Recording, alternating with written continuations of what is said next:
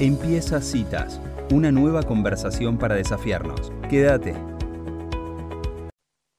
Bueno, muy bien, ya estamos en nuestra cita con vos. Está del otro lado Fernando Freixas. Bienvenido. Eh, mi nombre es Ángeles Sanz, para los que no me conocen. ¿Cómo andás, Fer? Angie, ¿qué tal? ¿Cómo andás? Saludos para todos ahí. Bueno, muy bien, acá con ganas de, de hablar con vos. Así que arranquemos, si te parece. Dale. Bueno, Vamos a hablar de... eso. ¿De qué hablamos? No, contame vos de qué hablamos, lo vas a presentar mejor que yo. Vamos a hablar de la tan mentada La mirada del otro. Temón. Y empecemos con preguntas, ¿sí? Sin querer llegar a ninguna verdad, sino más a cómo me llevo yo con esto, ¿no? El otro está siempre. ¿Cómo me llevo yo con la mirada del otro? ¿Cuánto, Mm. cuánto juega la mirada del otro a la hora de, de ser yo en mi vida? El otro puede ser mi jefe, el otro puede ser mi vecino, mi pareja, mi padre, mi madre, mis hermanos, mis amigos, mis hijos. Mm. Hola Fer, Sofi, voy a romper el hielo. Dale, ¿qué tal? Bueno, para empezar, eh, eh, me imagino por dónde vas, pero quiero decir algo. Eh, como somos seres sociales, es importante la mirada del otro, o sea, es una clave para poder relacionarnos, ¿no? Entonces, Ahí abrió el paraguas. No, no abro el paraguas, pero digo, eh, hay una parte que es eh, parte de la socialización, que es a partir de la mirada del otro, voy entendiendo cómo andar por esta vida, que está bien. ¿no? Pero bueno, después digamos, me parece que la mirada del otro puede llegar a frenarnos o condicionarnos demasiado cuando a veces es más importante o tapa lo que realmente queremos nosotros. Ok, la mirada del otro es clave, soy un ser social, convivo con otros. Si no me importase la mirada del otro, andaría eh, literalmente sin que me importe nada ni nadie, sería tal vez un psicópata o un manipulador. O sea que claramente me importa la mirada del otro, el punto es hasta, hasta dónde yo vivo mi vida o vivo la vida según la mirada de los otros. Y acá si quieren empezamos si quieren acá empezamos a construir un poco. Fer, ¿sí? perdón, quiero participar en este debate y digo, también sería importante ver quién es el otro, ¿no? El otro, la mirada de qué otro, por ahí cambia. Ahí vamos, claro, no es lo mismo la mirada de mi padre sobre el modo en que yo tengo de ser papá Mm. que la mirada de mi padre en el modo que yo tengo en ser trabajador de lo que trabajo, porque él no sabe muy bien el paño donde yo trabajo ni de lo que yo trabajo. Claro, O exacto. sea que yo le doy la, yo le doy la autoridad a mi padre y a su mirada sobre cómo soy a la hora de ser papá, por eso es que la mirada del otro me importa, pero tal vez si opina sobre mi trabajo, sobre cómo, cómo estoy realizando mi trabajo, no le doy la autoridad que le doy a un socio mío Mm, exacto. o a alguien con quien trabajo todos los días. Mm. Entonces ahí lo primero es, yo le estoy dando la autoridad a todo el mundo, tengo una individualidad bastante frágil a la hora de ser yo, que está esperando ser aprobado por todo el mundo y, o tiene miedo a ser reprobado por los demás. Y ahí empieza la construcción del uno mismo. Mm. Piense que cuando somos chicos, lo que buscamos es la mirada de aprobación de papá y de mamá. O sea que la mirada de ser aceptado, la mirada de ser querido, la mirada de ser validado, está muy profundo dentro de nosotros, Sí. está intrínsecamente ahí. De hecho, si querés, lo podemos llevar a otro lado. Como tal vez no me miraban, ah, no, ahora yo no me importa nada lo que diga nadie y me fui del otro lado. ¿Me explico? Sí. Entonces no es ni me importa un comino lo que digan los demás, ni vivo mi vida acorde a lo que me digan los demás. Le encuentro el punto medio. Acá tengo que negociar. ¿Sí? Sí. Hola Fer, acá Elisa, ¿cómo estás? ¿Qué tal, Elisa? ¿Cómo te va? Tenemos una columna que habla de la adolescencia, que decía que, Sí. que en los adolescentes el- la tribu, el grupo de pares, es fundamental en la constitución de la identidad propia, pero que después la Sí. maduración de- para salir de esa adolescencia hacia la adultez es justamente eh, quitarle autoridad, entre comillas, a los pares para uno constituirse a uno mismo. Ahora, ¿qué pasa con el adulto que llegó a la adultez con una mirada propia muy peyorativa y que se respalda la mirada de los demás para, para ver su valía. Y para mí es muy peligroso eso, porque si los demás están contentos conmigo, estoy contento, y si los demás están enojados conmigo, estoy enojado o desilusionado. Mm. Claro. Es como peligroso, viste ahí, porque tal vez me estoy moviendo buscando la aceptación del otro. Mira, yo acá tengo una, una sutil di- distinción como para tratar de entenderlo, ¿no? Voy a un ejemplo pavo, cotidiano. Acuérdense que yo soy maestro en los ejemplos pavos y cotidianos. Ponele que yo tengo ganas de cortarme el pelo de determinada manera. Entonces, me late eso, o ponerme determinada ropa, o hacer determinada cosa, lo que sea, ¿no? Entonces eso me late adentro, es algo que tiene que ver conmigo, yo me quiero animar, y en mi interioridad empiezo a imaginarme a los otros juzgándome, o a los otros opinando de mí. Yo todavía no hice nada, yo no realicé ningún movimiento, pero hay voces adentro mío, que puede ser la voz de mi padre, o la voz de mi comunidad, o la voz de mis hijos, o de mi jefe, o de quien sea que ya me está juzgando, ¿sí? O me hace creer que me van a juzgar. Bueno, ahí no hay mirada del otro. Ahí lo que hay es divague mental. ¿Ok? Mm. Ahí no hay, ahí no hay otro que haya emitido ninguna opinión de mí, sino que soy yo en mi nebulosa mental, ¿sí? negociando o atemorizándome sobre el movimiento que voy a dar. Mirá, te voy a poner un ejemplo. Yo bailo de manera bastante ridícula, me estoy juzgando.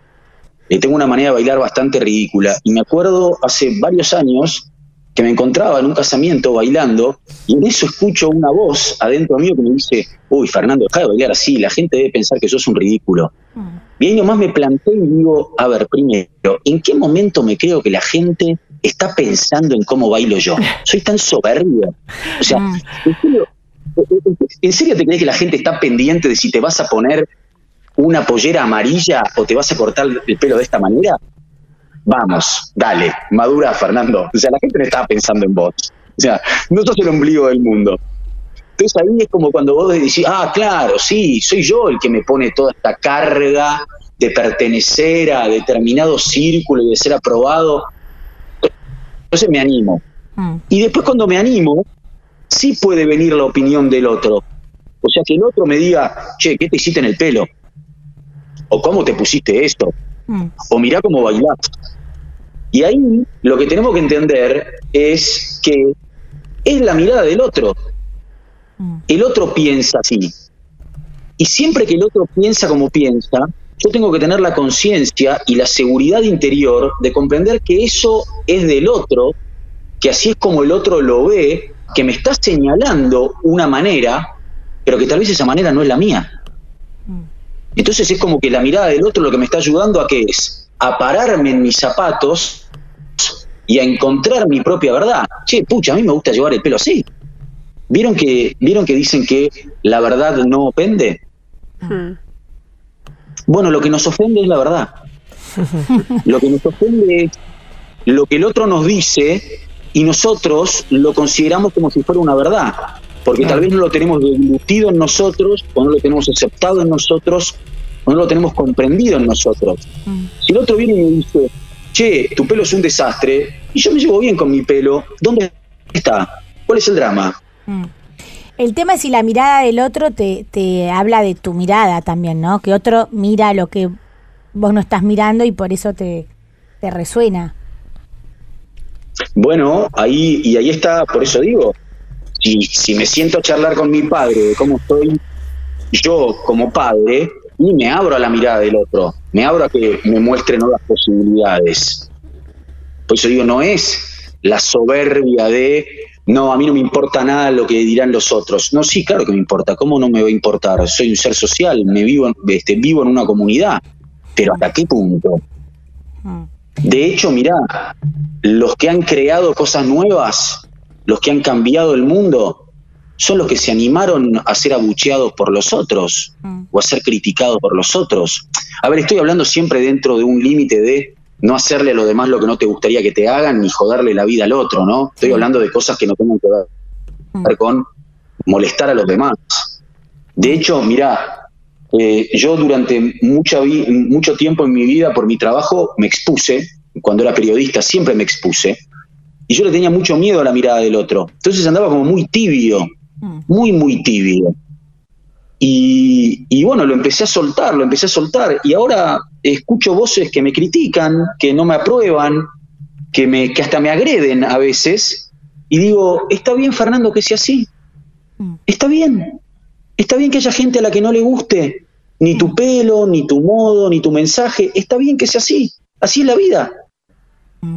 Eh, es como si yo fuera un artesano de una feria y pongo mi manta y va a haber gente que va a pasar por al lado, me va a decir, qué lindo lo que haces, te felicito, va a haber gente que va a comprar, va a haber gente que va a pasar por al lado y va a poner cara de asco, y va a haber gente que ni se va a detener ahí.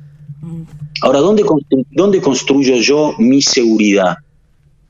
Y en estar contento con cómo soy yo, en ser mi propio juez, en ser mi propia autoridad y abriendo las conversaciones a las personas a las que yo le doy autoridad. No es me muero en mi soberbia, ¿sí? Es un baile, es como un baile. El otro día eh, hablábamos, bueno, con unas personas y decían como que como la mirada de los demás te sacaba libertad, ¿no? Eh, creo que esa es una, son una, es como una de las de las consecuencias más por ahí más fuertes de cuando uno está muy muy pendiente de, la mirada del otro, ¿no? De, por ahí todavía no haber podido encontrar una manera de poder desprenderse de eso, ¿no? De lo que el otro mira de vos. Pero fíjate qué interesante eso, porque yo creo que ahí, en e, esa prisión que tenemos, en realidad no es una prisión real, es una suposición nuestra sobre lo que los demás podrían llegar a decir si yo hago esto. Mm. ¿Me explico la diferencia? Porque después cuando yo hago lo que yo hago y viene el otro a darme su opinión, bueno, perfecto, es tu opinión, pero yo tengo otra opinión. Yo, yo pienso de otra manera, yo soy de otra manera. Creo que este de, esto de no animarnos muchas veces tiene que ver con la suposición de el qué dirán. Entonces nos quedamos acá en nuestra cajita de cristal porque yo entiendo a veces duele la opinión del otro, duele que el otro no esté de acuerdo con vos. Y hay algunos que hasta te lo dicen de manera muy abrupta y muy fuerte, y duele. Pero bueno, bienvenidos a la vida. Si querés ser vos y te querés animar a bailar arriba del parlante o a ponerte la pollera amarilla, te vas a tener que animar a que por ahí haya algunos a los que no les guste, ¿eh? Pero ¿quién te, quita, ¿quién te quita la satisfacción de haber lucido tu pollera amarilla por las calles del pueblo. Como la bomba, como la bomba tucumana. Fernando. nosotros podemos hablar de Heidegger, pero podemos hablar de Gladys la bomba tucumana. Totalmente, contemporánea. Total. Claro, claro. Eh, Fer, eh, ¿qué opinas de esa, de esa teoría? Una teoría, pero hay como todo una, un, un movimiento, un pensamiento que, que dice que está la, la, teoría del espejo, que todo lo que los otros nos devuelven es lo que en el fondo, fondo, eh, uno tiene que resolver consigo mismo, ¿no? Como que en definitiva los demás nos reflejan lo que, lo que, lo que nos pasa a nosotros con nosotros mismos, como, como si el otro estuviera dentro nuestro y ese otro somos nosotros mismos en nuestra versión eh, ego, si querés. Y mira, si vos me decís a mí que soy un, si vos me hubieras dicho a mí que soy un soberbio, porque tengo soberbia como todo ser humano, o sea, trabajo en mi soberbia, la tengo. Si vos me hubieras dicho que yo, eso no significa querer ser un soberbio, ¿eh? o sea, la tengo, lo conozco, hay una parte mía soberbia que quiere ganar, que quiere tener la razón. Si vos me hubieras dicho hace cinco años, sos un soberbio, yo me hubiera enojado desde mi soberbia, mm. me hubiera puesto mal tal vez hasta me hubieras, perdón por la palabra, cagado la semana. Mm. Si vos me decís hoy, sos un soberbio, sí, sabés que sí, tenés razón, a veces soy soberbio. Mm. Ya, ya me amigué con mi soberbio. Sí, y me amigué con mi desfachatado, y me amigué con mi vago, y me amigué con el que se equivoca. Entonces cuando vos venís a decirme algo y a mí me duele y me aprieta o me jode, hay algo tuyo ahí que vos tal vez tenés que resolver. Insisto, Si me lo decís para agredirme, bueno, mira, que pase el que sigue. O sea, porque agredir, no estamos hablando de agredir, pero si alguien que te quiere te dice algo y a vos te resuena eso, y sí, claramente por ahí es algo que vos tenés que trabajar en vos, te está mostrando algo que es tuyo. Porque si yo me llevo bien con eso, no me voy a enojar. Si yo me llevo bien con esa parte mía, ¿por qué me voy a enojar? Sí, tenés razón, a veces soy soberbio. Sí, a veces fallo, tenés razón. ¿Me explico? Mm, mm. por eso, el, gran, el, otro es el, otro es el gran maestro, ¿eh? Mm. Es el gran maestro. De hecho, es difícil vernos a nosotros mismos sin el espejo del otro. E, el otro nos está mostrando, me, muestra, tengo la posibilidad de verme a mí, a mí mismo en el otro. El tema es si me diluyo en el otro, si me pierdo en el otro, o si uso eso a mi favor para construirme yo como un individuo. Y si sobre todo, como dijeron hace un ratito, quiero dejar de ser un adolescente que anda eh, en banda y viviendo como, como viven todos. No sé de quién es la frase, pero a mí me parece encantadora. Nacimos originales y morimos copia. Bueno, trae un poco de tu originalidad al mundo y, y, bancate la mirada del otro, bancátela porque eso te va a hacer fuerte. Te va a señalar, es por acá o no es por acá. Y si no, no, cada uno vive la vida como quiere, ¿no? No deja de ser una mirada del otro de lo que estamos hablando, en este caso de Fernando. Claro. Ahora, em, ¿a vos qué te sirve? ¿Cómo manejas vos el, digamos, primer paso es darte cuenta que estás, eh, ponele, ¿no? Eh, pendiente o que la mirada del otro es importante para vos, ¿no? Una vez que te das cuenta de eso y decidís que te gustaría estar más libre respecto a esa mirada, ¿Cuáles serían los pasos a seguir? o por lo menos, ¿qué te resulta? La receta, la receta. Claro, ¿qué le podemos decir al oyente de, bueno, primero te das cuenta, lo identificás, segundo lo mandás al otro a, su lugar? A su lugar. sí, segundo, deja de creerte que todos van a opinar de vos. Mm. Este, eh, bueno, sí, por ahí eh, chismorrearán, bueno, si quieren chusmear, que chusmeen, ojos que no ven, corazón que no siente. Te, puede doler ser vos o tomar la decisión que tenés que tomar, sí, amigate con eso, pero a veces hay cosas adentro nuestro que laten muy fuerte y hay que dar el paso. Mm. Y cuando das el paso, primero animate por lo chiquito, ¿no?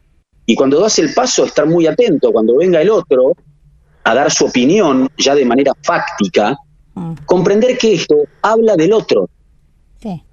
Y que vos tenés tu propia opinión sobre lo que vos hiciste o sobre lo que vos estás haciendo. Y aprender a pararte en tu opinión. Aprender a pararte en lo que para vos está bien, en lo que para vos vale. Porque estás construyendo tu persona acorde a tu libertad.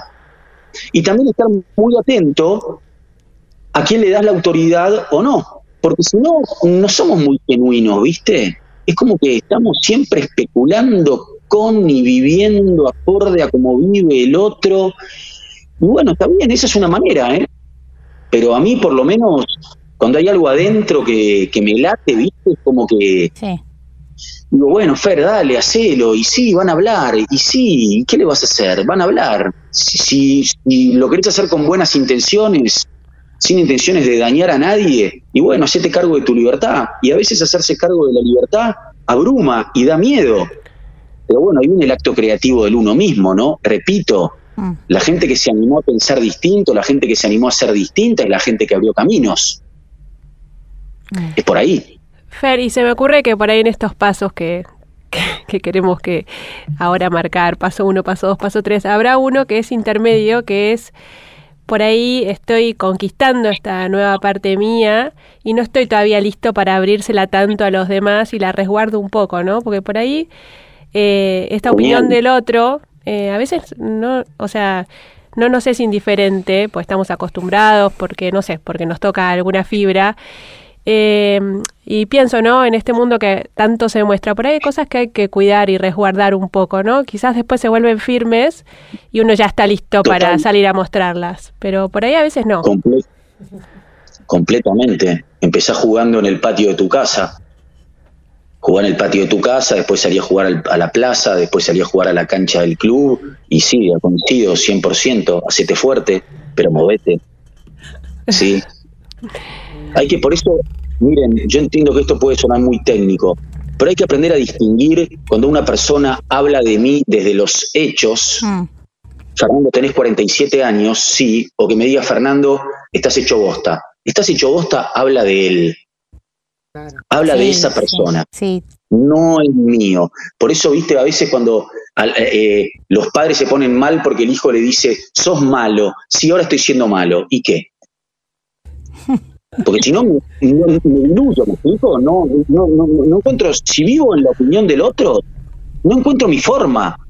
Y si no encontrás tu forma, vas a querer estarte acomodando todo el tiempo al- a lo que los otros dirán. Y acá, si queremos lograr la, la individualidad este, y ser genuinos y honestos con nosotros mismos, tenemos que animarnos a eso. Y también conseguir, que tal vez es lo que hablaban recién, una tribu que me acompañe, en la cual yo me pueda apoyar, que me aliente, que me cuide, mm. y ahí de a poco ir encontrándole. Lo que sí, para y- mí, Perdón, Fer, pero algo que pensaba ¿eh? que algo que pensaba recién que nos pasa mucho con las de citas que por ahí es un buen lugar en el que uno pueda practicar eso de de po- no de que si es la mirada del otro decirle mira esto es tuyo viste que no es tan fácil de todo esto decírselo a alguien ajeno por ahí pero cuando tenés a alguien que vos decís de tu tribu y podés practicarlo realmente te das cuenta del beneficio que tiene y que eh, el vínculo incondicional sobrepasa que uno pueda decir eh, un montón de cosas, ¿no? y es que por eso tenemos que aprender a construir vínculos desde ese lugar. Claro. este, de, de dejar de creernos que mi mirada es la verdad. Mi mirada es como yo lo veo y vos lo ves de tu manera. Ok, construyamos juntos. Vamos al, al ejemplo de la pollera amarilla. Yo me quiero poner una pollera amarilla y mi pareja me dice, no, me da vergüenza que te pongas una pollera amarilla. Y bueno, construyamos juntos. Qué sé yo, ahí verás vos. Ahí verás por dónde es. Como te digo, eh, también hay que aprender a, a quién le doy la autoridad, ¿no? ¿Quién manda acá? Y bueno, eso es interesante. Es, es, este, repito, eh, es todo un tema la mirada del otro. Por eso vuelvo sobre el principio, ¿no?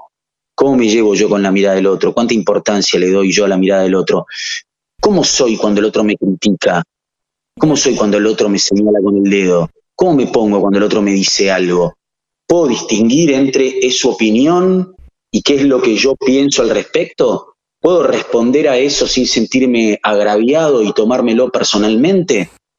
Y ahí le voy dando forma Y a mi me propia pa- mirada, ¿no? Me parece que está bueno todo esto para pensar, para pensarlo al revés, ¿no? ¿Quién soy yo para opinar de la pollera amarilla del otro? Para mirar al otro. Sí, sí. Bueno, en todo caso ahí es, ¿me gusta tu pollera amarilla o no me gusta tu pollera amarilla? Básicamente. Sí, sí, pero quiere decir que cuando uno, digamos, va, va, va distinguiendo esto, Y ¿no? De lo ¿Para potente que digo lo puede que digo? ser. El eh, filtro del para qué. Sí, o esas opiniones que tirás al aire, no sé, viste, decís, pará, tiene sentido y, y de pronto me parece que cuando uno, eh, nada, cuando uno es más responsable con este lugar que dice, bueno, a ver, pará, o sea, me Sí. hago pro- me hago cargo de, de mis elecciones, de lo que elijo, este, al margen de lo que opinen los demás, quizás también empezás a ver que tus opiniones, digamos, tienen a veces importancia en los, en los demás y hay que cuidarlas. Sí, este, aprender a juzgar, a juzgar menos, por lo menos pienso yo, a ver más, este, creo como decía Jesús, la viga en el ojo propio y no tanto la paja en el ojo ajeno. Pero eso ya tiene que ver con cómo soy yo a la hora de, Eso es otra columna. Sí, sí, cómo soy yo a la hora de, de decirle al otro lo que pienso, ¿no? Acá me parece que, el- que la gran maestría es aprender a distinguir que cuando el otro está opinando de mí, está hablando de cómo esa persona ve el mundo, ¿viste? Hmm. Claro. Lo que Juan dice de Pedro, dice más de Juan que de De Pedro. Pedro. Está hablando de él, está Sí, hablando sí, de sí, él, sí. está hablando de ella. ¿Qué pienso yo sobre mí mismo? Y acá repito, y, y muchas veces la mirada del otro puede ser el camino que me está señalando, che, Fer, por ahí estás equivocado, ¿eh? por ahí no era así, por ahí era así. no es soberbia de no me importa la mirada del otro, pero tampoco me diluyo en la mirada del otro. Es como una negociación, es como una negociación con lo que el mundo me muestra. Y después, eh, hagas lo que hagas, van a hablar, ¿eh? Sí. Hagan lo que hagas. Si te quedas sentado porque te quedas sentado, si te quedas bailando porque bailás, Mm. eh, hagas lo que hagas, van a hablar, ¿eh? Entonces salí y traete al mundo. Traete al mundo. O no. O quédate en tu casa. Haz lo que quieras. Bueno, Fer, si llegas a ponerte la pollera amarilla, hacénoslo saber. Mandanos una foto. Nadie te va a juzgar. Y muchas gracias nuevamente por, por estos, estos minutos tan valiosos con nosotras. De hecho, tengo un video ahí que no me animo, que no me animo a subir en Instagram, que estoy con una musculosa amarilla. Voy a ver si después de esta. En honor a las palabras. valor. Robanos, por favor. No, jamás sucederá, jamás. Jamás saldrá a la luz. Bueno, muchas gracias, Fer. Hasta la próxima. Gracias. Adiós. Beso grande. Adiós. Chau, chau. Así pasaba Fernando Freixas en esta cita con vos. Esto es Citas. Nos encontramos en el próximo episodio. Quédate cerca siguiendo nuestras redes sociales. Citas de Radio en Instagram, Twitter, Spotify y YouTube.